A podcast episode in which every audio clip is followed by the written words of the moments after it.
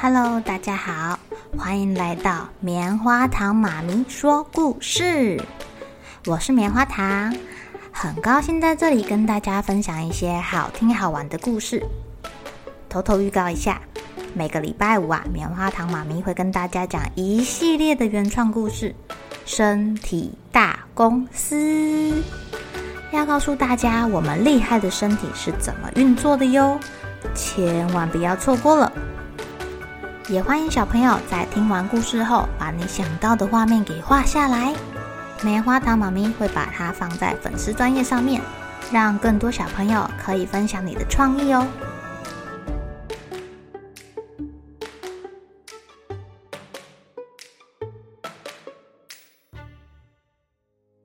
Hello，亲爱的小朋友，今天过得怎么样呢？小猴儿把点头娃娃给带回家了。他会跟他们许什么愿望呢？让我们一起来听听今天的故事。小猴找朋友。秋天到了，到山里洗温泉的人变多了，风吹在身上凉凉的。小猴儿拿着一个小提篮，这个提篮里面装着一个温泉蛋。嗯，他拿着温泉蛋在这里干嘛？哎呀，他是来卖温泉蛋的啦，因为他好想要吃绿豆糕。上次啊，那个杂货店的老公公送给他一块绿豆糕，他第一次吃到这么好吃的东西耶，跟那个花生、地瓜、果子完全不一样哦。他很想要再吃一次绿豆糕。为什么啊？他为什么想要再吃绿豆糕？对，绿豆糕甜甜的，好好吃哦。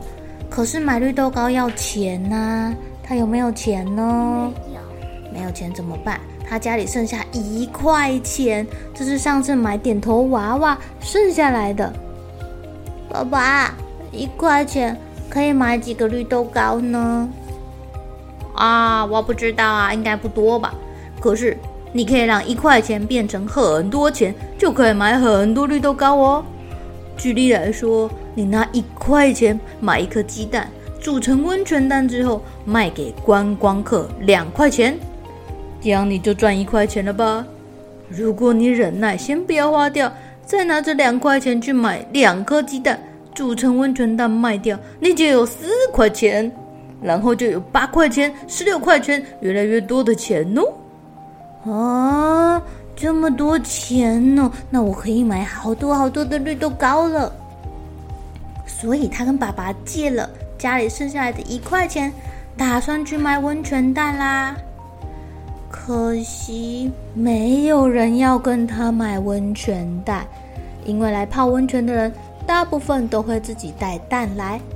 小猴又没有卖东西的经验，不知道怎么跟人家推销。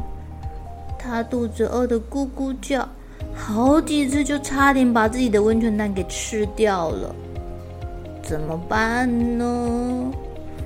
在小猴儿快累到睡着的时候，有人来了。他睁开眼睛一看，是一个人类的小男生，他的脸长得像水果，身上还穿着橙黄色的衣服，背着一个圆形小包包。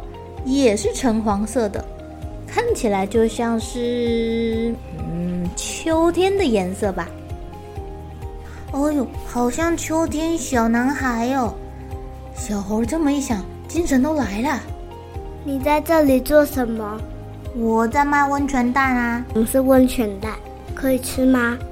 温泉蛋很好吃哦。可以请我吃吗？小猴其实不想要请他吃。但是这个小男孩太可爱了，他没有办法拒绝他。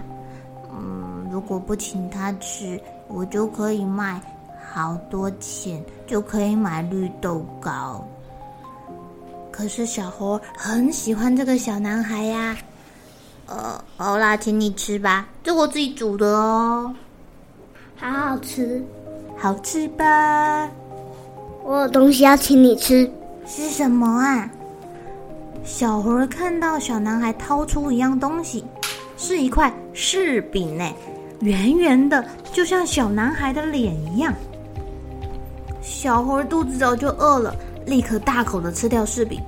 柿饼又香又甜，他感觉满口都是秋天的滋味。他从来就没有吃过这么好吃的柿饼哦。他觉得最美味的是绿豆糕，第二名就是这个柿饼啦。只是天快黑了，他该回家了。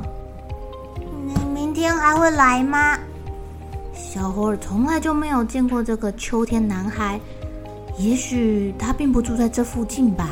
我这个秋天随时都可以来哦。真的啊？你家住在哪里啊？我家在上面，爬山就到了，两个小时哦。好哦，明天我等你，我把我的点头娃娃带来，我们一起玩吧。好哦。